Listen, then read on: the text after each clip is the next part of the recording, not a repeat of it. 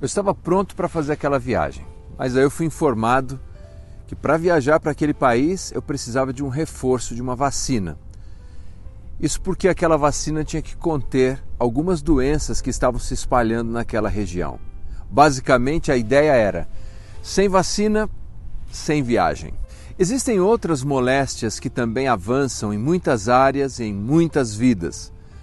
Mas contra essas, não são vacinas de reforço que podem resolver, mas palavras de reforço. As doenças que eu me refiro são desânimo, desencorajamento, desinteresse, frustração.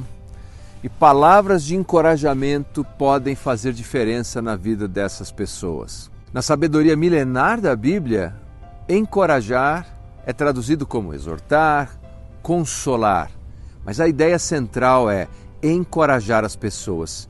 E o valor é tão elevado que aparece como um imperativo, como um mandamento, uma ordem. Encorajem uns aos outros. Pelo contrário, exortai-vos, encorajem, mutuamente cada dia, durante o tempo que se chama hoje, a fim de que nenhum de vós seja endurecido pelo engano do pecado. Hebreus 3,13 Portanto, confortem-se e encorajem-se mutuamente com esta notícia. 1 Tessalonicenses 4,18 Lucas, no livro de Atos, descreve que o apóstolo Paulo passou uma viagem tão difícil, tão terrível, tão estressante, que quando finalmente viu os irmãos na cidade de Roma, ele se sentiu reanimado, encorajado.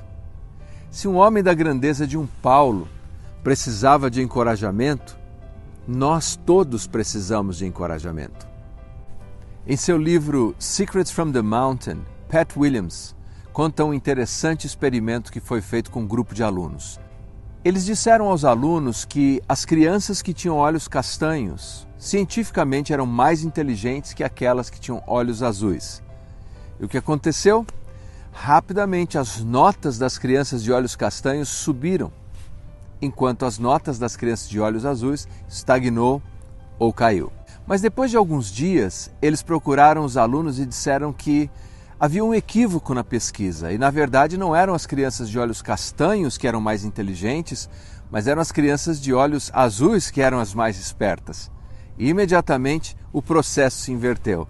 As crianças de olhos azuis passaram a ter melhores notas e as crianças de olhos castanhos passaram a ter notas ruins. Não, isso não é um incentivo para mentirmos para as pessoas, para encorajarmos. Mas sem dúvida alguma, esse experimento mostra o poder das palavras e o impacto que ela causa na vida das pessoas.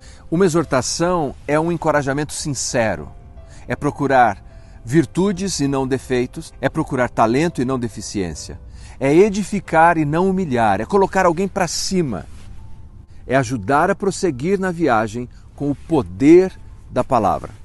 A Bíblia nos diz que Deus criou o mundo com o poder da Sua palavra. Quem sabe não podemos criar um mundo melhor para as pessoas que estão à nossa volta com o poder das nossas palavras, encorajando, exortando, reanimando.